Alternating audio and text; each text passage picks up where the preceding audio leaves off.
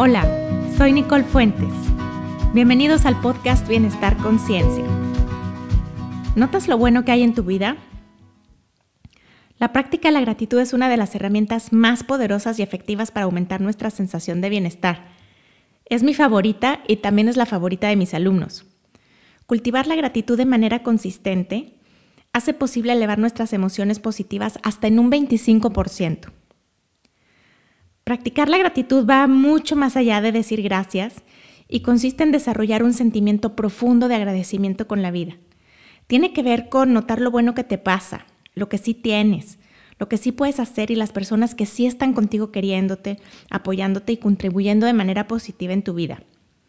La práctica de la gratitud nos obliga a enfocarnos en el momento presente, a apreciar la vida como es hoy. Y más que un acto aislado, debería de ser un hábito, una manera de vivir. La gratitud nos permite ver la vida a través de un lente de abundancia en lugar de uno de escasez. Robert Demons, profesor de psicología en la Universidad de California, explica que la definición de gratitud tiene dos elementos. El primero es una afirmación de lo bueno y el segundo es una atribución. Hacemos una afirmación de lo bueno cuando reconocemos las cosas lindas que tenemos y que nos pasan Ahora, esto no quiere decir que la vida sea perfecta y que no haya problemas. Quiere decir que somos capaces de resaltar lo bueno también. Dice Tal Ben Shahar, uno de los académicos más reconocidos en el medio de la psicología positiva, que cuando apreciamos lo positivo, lo positivo se aprecia. Y el secreto está en quitar el piloto automático, en hacer pausas, en observar y agradecer antes de seguir. Es también no dar nada por sentado, Viajamos en este tren de vida en el que todo tiene que ser grande, glamoroso, brilloso, monumental y espectacular. Si no, no importa. ¿no? Nos han entrenado para pensar que una vida común y corriente y que no salen las portadas de revista o en el noticiero estelar no tiene chiste o no es relevante, no es especial. Sin embargo, son los pequeños detalles cotidianos, como dice Brené Brown, que es una de mis autoras favoritas y que te recomiendo ampliamente leas, eh, ella dice que son los pequeños detalles cotidianos los que hacen una vida extraordinaria. Suelen ser los que más extrañas cuando hacen falta o cuando dejan de estar disponibles. ¿Qué pequeños detalles? Pues reírte hasta que te duela, un baño con agua caliente, un café al despertar, un mensaje, un sueño bonito, un poema, las risas de tus hijos, ser el primero en la fila en el súper, una sorpresa, tu hijo adolescente esté de buen humor, el olor de la tierra mojada. Pequeños detalles son también esos que hacen más falta cuando ya no los tienes. La imagen de tu papá leyendo el periódico, las llamadas por teléfono de tu mamá, los abrazos apretados y los besos pegajosos de tus hijos cuando eran pequeños. Son los detalles simples los que recordamos al final del día, pues hacen nuestra vida única y especial. Mi papá siempre ha sido un ávido lector nocturno.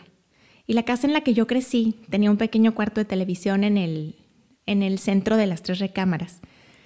Y cada noche al acostarme, mi cuarto estaba completamente oscuro, excepto por una fina raya de luz que se colaba por debajo de la puerta. Esa luz era pura seguridad y pura tranquilidad para mí. Significaba que mi papá estaba leyendo afuera y nada malo podía pasarme. Tenía un guardián. Otro pequeño, gran detalle para mí, y uno que recuerdo con mucha nostalgia, eh, es despertar con el perfume de mi mamá. Ella iniciaba su día muy temprano alistándose para ir al trabajo, preparando el desayuno y las loncheras para nosotros, y cuando entraba a mi recámara para despertarme, dejaba impregnado mi cuarto con el olor de su perfume. Todavía no encuentro ningún tono en mi iPhone que suene al perfume de mi mamá.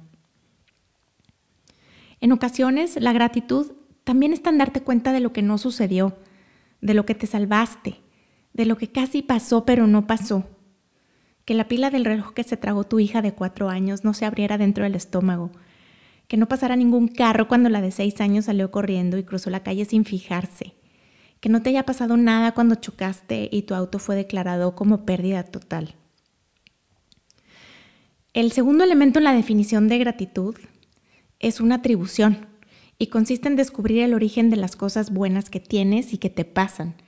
Si te preguntas de dónde vienen o por qué estoy donde estoy, en la gran mayoría de los casos encontrarás que detrás de cada una de tus bendiciones están las acciones de otras personas. Así que practicar la gratitud consiste también en agradecer lo que otros hacen o han hecho por ti, lo chico y lo grande, una palabra de aliento, un consejo, un contacto que se abre como una oportunidad, una carta de recomendación, un hombro donde llorar, alguien preparando la comida mientras te recuperas de alguna condición médica. La gratitud es muy buena para tu felicidad y practicarla tiene beneficios físicos, psicológicos y sociales. Las personas que practican la gratitud tienen más emociones positivas, se sienten más alertas, despiertas y optimistas, experimentan más alegría, placer y felicidad. ¿Cómo es esto? Bueno, practicar la gratitud tiene muchos beneficios, te voy a compartir algunos. Fortalece nuestros sistemas inmunológicos, reduce la sensación de dolor físico crónico y controla la presión arterial.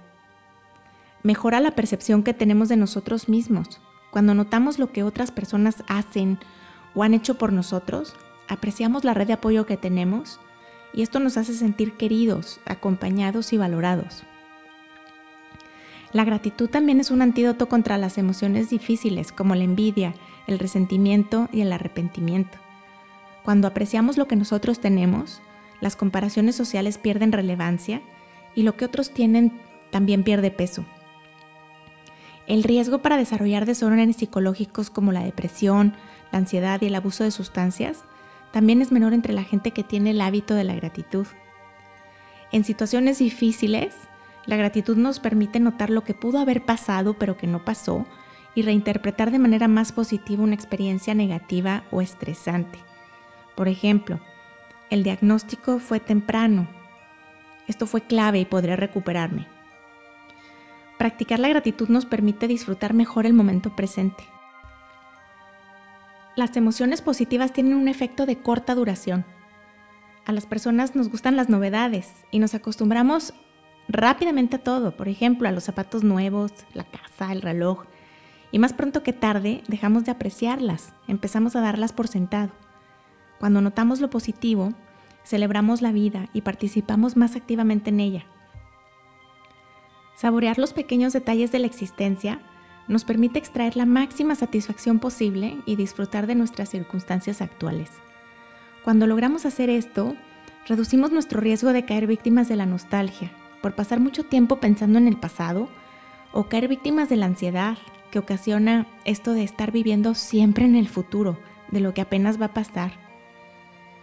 Practicar la gratitud también tiene beneficios en la parte social, las personas que tienen este hábito son más serviciales, más generosas y compasivas, perdonan más fácilmente y se sienten menos solos, menos aislados. Fomenta en tu vida la generosidad y el comportamiento moral, pues cuando notamos lo que otros hacen por nosotros, sentimos el deseo de corresponder. Entonces, ¿cómo hacemos para incorporar la gratitud a nuestra vida? ¿O cómo podemos provocar la emoción de la gratitud? Voy a compartir contigo mis ejercicios preferidos. El primero se llama Diario de Gratitud. Si te gusta escribir, puedes comenzar un diario de gratitud. Para esto necesitas tener a la mano una libreta, como a ti te guste. Y cada noche, antes de dormir, escribe algo de lo que te sientas agradecido. Puede ser tu familia, las experiencias que has tenido, aprendizajes, encuentros con amigos, eventos. Tú decides todo eso de lo que te puedas sentir agradecido. Esta práctica nos obliga a enfocar nuestra atención en lo bueno de nuestras vidas, a desarrollar un pensamiento más positivo y a evitar dar las cosas por sentado. Cuando escribimos volvemos a vivir y las emociones positivas regresan junto con los recuerdos. Ahora, si escribir no es lo tuyo, podrías crear un álbum fotográfico de gratitud. La gran mayoría de nosotros tenemos siempre a la mano el celular, así que puedes capturar imágenes de todo lo que te aporta alegría e inspiración a tu vida. Ahora, este diario ya sea escrito o, en manera de fotografías, te sirven mucho para esos días en que piensas que nada te sale bien o que el mundo te persigue. ¿Por qué? Porque puedes regresar a tu diario, puedes regresar a ver tus fotos y vas a encontrar evidencia de que tu vida no es tan desastrosa, eh, que también te pasan cosas buenas, que quizá este es solamente una mala racha o estás teniendo un mal día. Otro ejercicio que me gusta mucho se llama el ejercicio de tres cosas buenas. Y para entrenar a nuestro cerebro a notar lo positivo de nuestros días o de nuestra vida en general, em, podemos hacer este ejercicio de tres cosas buenas. Consiste en cada noche, antes de dormir, en contar tus bendiciones. Entonces piensa en tres cosas que te hicieron sentir bien, algo que hayas disfrutado, algo que te haya hecho reír, algo que te haya hecho sentir motivado, eh, un aprendizaje significativo o algo que, algo que te hizo sentir bien, que provocó en ti emociones positivas. Por ejemplo, eh, mis hijas adolescentes están de buen humor o recibí la llamada de un buen amigo, mi familia está completa, terminé el trabajo. Este ejercicio también lo puedes hacer con tu familia, alrededor de la mesa antes de comer o mientras esperan a que el semáforo cambie de luz roja a luz verde. Hay aplicaciones muy buenas también que puedes bajar en tu teléfono celular para hacer esta práctica. A mí en lo personal me gusta mucho una que se llama Three Good Things y a mis alumnos les gusta mucho también. Un ejercicio más que puedes hacer es el mejor momento del día. Si escribir en el diario no es lo tuyo y tres cosas te parecen muchas, entonces puedes hacer este ejercicio. Antes de ir a dormir, escribe cuál fue el mejor momento de tu día. Imagina que tienes que darle una medalla al campeón. Conviértete en un buscador de beneficios y vas a descubrir algo interesante. Cuando tu cerebro sabe que tiene que darle la medalla al mejor momento del día, lo que va a pasar es que durante el día va a estar buscando en el entorno todos esos candidatos que van a estar en la lista, ¿no? Para elegir uno. Entonces vas a estar entrenando a tu cerebro a también fijarse en lo bueno que te sucede durante el día. Vamos a hablar un poquito ahora del tema de gratitud en el trabajo. Y, a mí me gusta mucho resaltar la importancia de, de practicar la gratitud dentro del lugar de trabajo porque tristemente el trabajo es uno de los lugares donde menos expresamos gratitud. En las empresas existe una epidemia que se llama síndrome de déficit de gratitud. Según estudios realizados por la investigadora Leah Waters, en Estados Unidos, el 64% de las personas que están pensando cambiar de trabajo mencionan que una de las razones por las que quieren irse es porque se sienten poco apreciadas, consideran que su trabajo no es valorado, no se sienten vistas. Y es que en el trabajo sucede algo así, ¿no? Trabajar es una obligación o una necesidad y nos pagan por hacerlo o, te pago para que trabajes, entonces dar las gracias no es necesario. Pero esto es un error y es un error grande porque a las personas, para todas las personas es necesario sentir que su trabajo es importante y que contribuye de manera positiva a la organización. Practicar la gratitud puede incrementar la satisfacción en el ámbito laboral y aumentar el desempeño de las personas y de los equipos de trabajo. ¿Cómo puedes practicar la gratitud en el trabajo? Bueno, es muy importante resaltar lo positivo, agradecer personalmente las aportaciones de los demás. Ejercer la gratitud requiere de un cambio de enfoque y la intención de ponerla en práctica. Y las acciones son sencillas, pero muy efectivas. Por ejemplo, comenzar las juntas o reuniones de trabajo destacando lo positivo, resaltando los avances, señalando las buenas decisiones, dar las gracias personalmente a las personas que trabajan con nosotros por una buena idea, por un buen consejo o por apoyarnos sacando adelante un proyecto. Puede ser por teléfono, enviando un correo electrónico, puede ser un mensaje de texto. Es importante reconocer a las personas que con su trabajo hacen que el nuestro brille, y hacer parte de las celebraciones asistentes, encargados de limpieza, dar crédito siempre a quien lo merece.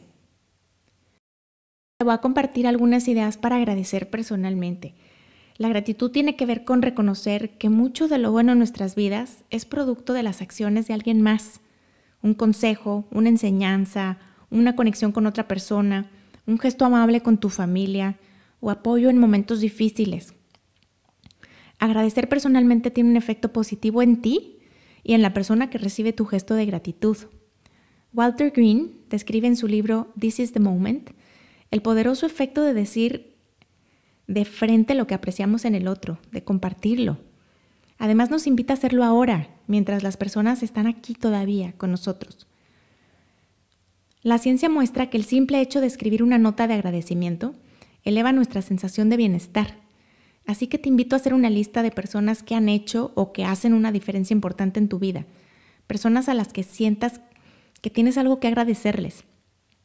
Quizá puede ser tu mamá, tu papá, tu primo, tu prima favorita, un amigo de hoy o un amigo de antes, tal vez un entrenador, un maestro, una maestra que haya hecho una diferencia.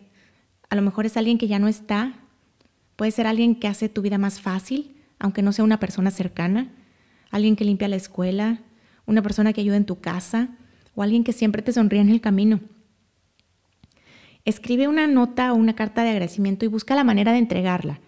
Puedes hacer una cita para leerle a esta persona en vivo y en directo lo que escribiste, o puedes llamarle por teléfono, enviar un correo o enviarle la carta. Ahora, si la persona ya no está contigo, podrías, por ejemplo, poner una fotografía y leer la carta en voz alta y haz alguna acción simbólica de entrega. Te sentirás mucho más feliz y mucho más en paz. Ahora, ¿qué hacer cuando practicar la gratitud es difícil? Porque sentir gratitud y felicidad es fácil cuando todo va bien. Es algo así como ser mamá, ¿no? Lindo y gratificante si tu criatura cuando la dejas en el colegio se despide de ti con un beso tronado, un abrazo apretado y un te quiero mucho, pero no tanto cuando se baja del carro aventando la puerta y gritando a todo pulmón que eres la peor mamá del mundo por decirle que no puede tener un caballo en su recámara, aunque técnicamente sí quepa. ¿Cómo sentir gratitud si una de tus personas favoritas tiene una enfermedad crónica o terminal? ¿Cómo sentir gratitud después de un accidente, un secuestro o luego de perder el trabajo? ¿Cómo sentir felicidad si tu hijo adolescente tiene un problema de adicción? ¿O cuando alguien querido se muere? ¿Qué hacer con los conflictos y las rupturas familiares? ¿Qué si el dinero no alcanza? ¿O cómo ver el lado positivo si tienes depresión y ansiedad? ¿Cómo sentir gratitud durante una pandemia? ¿Y qué cuando todo sucede al mismo tiempo? Hay una diferencia importante entre sentir y practicar gratitud. En los días pesados y en las épocas más espinosas, es difícil sentir gratitud, pero es en ese momento justo cuando es más necesario practicarla. En tiempos de desastre, una actitud de gratitud no solo ayuda, sino que es esencial. Robert Demons, el académico que ha dedicado su carrera a estudiar la gratitud que te mencioné al inicio, explica que la gratitud es una decisión, una actitud que resiste el flujo de las altas y bajas en la vida. Es una perspectiva desde la cual podemos ver la vida en su totalidad y no sentirnos abrumados por las circunstancias temporales. La gratitud no hace que los problemas o las amenazas desaparezcan. Perdemos el trabajo, nos asaltan en la calle, nos enfermamos, muere gente que queremos. Las situaciones difíciles son parte de la vida. Lo que sí hace la gratitud es mostrarnos que, a pesar de los retos y de las dificultades, también hay cosas buenas que nos motivan y que hacen que la vida valga la pena. ¿Qué hacer entonces para practicar la gratitud ante eventos o temporadas difíciles? Existen muchos ejercicios sencillos y efectivos. Voy a compartirte algunos. Uno es acordarte de lo malo. Piensa en los peores momentos de tu vida en eventos traumáticos o en pérdidas, enfermedades, y date cuenta de que ya no estás ahí. Quiere decir que lo superaste. Lograste recuperarte de la muerte de tu madre o de tu hija, saliste adelante después de un divorcio, abandonaste una relación abusiva, encontraste otro trabajo, pagaste tus deudas. Has logrado superar otros retos en el pasado, tienes los recursos necesarios para hacerlo y muy probablemente esta situación por la que hoy atraviesas pasará también. Piensa en algo simple o sencillo. Si estás de mal humor, triste o tienes un dolor físico crónico y te cuesta trabajo sentir gratitud, tómate un momento para mirar a tu alrededor. Encuentra una o dos cosas que te hagan sentir bien con respecto a la vida que tienes. Un colibrí afuera de la ventana, un mensaje de texto, una comida rica, una foto de un viaje o las papas que están creciendo en tu jardinera. Notar los pequeños detalles fomenta la sensación de gratitud. Puedes recurrir también a la básica. Mis estudiantes y yo empezamos cada clase haciendo alguno de los ejercicios de gratitud que te he mencionado y compartimos algo con el resto del grupo. Y a veces pasa que alguien se queda pensativo mirando a la nada, sin escribir nada. Y cuando llega su turno de compartir dice algo parecido a, es que todo me ha salido mal, es que no puedo pensar en nada bueno, de verdad no me ha pasado nada bueno en los últimos días. Esto se vale. Hay días o cadenas de días que preferiríamos brincarnos. Cuando esto pasa, entonces recurrimos a la básica. Juntos jalamos aire, inhalamos y exhalamos profundamente una vez. ¿Qué significa esto? Quiere decir que estamos vivos y que estamos aquí. La básica, respirar, te ayuda a recordar que estás aquí, que tienes este momento. Y esto ya es motivo de sentirte agradecido. Practicar la gratitud es una de las estrategias que más contribuyen a mi bienestar y felicidad. ¿Cuál de todas las ideas y herramientas que escuchaste hoy te gustaría incorporar a tu rutina? Y acuérdate que si lo haces una vez, funciona una vez. El poder máximo de estos ejercicios ocurre cuando logras convertirlos en hábitos. Entonces, ¿cuál te gustaría intentar? Gracias por estar aquí. Espero en el siguiente capítulo. El podcast de Bienestar Conciencia es una producción de ruidoso.mx.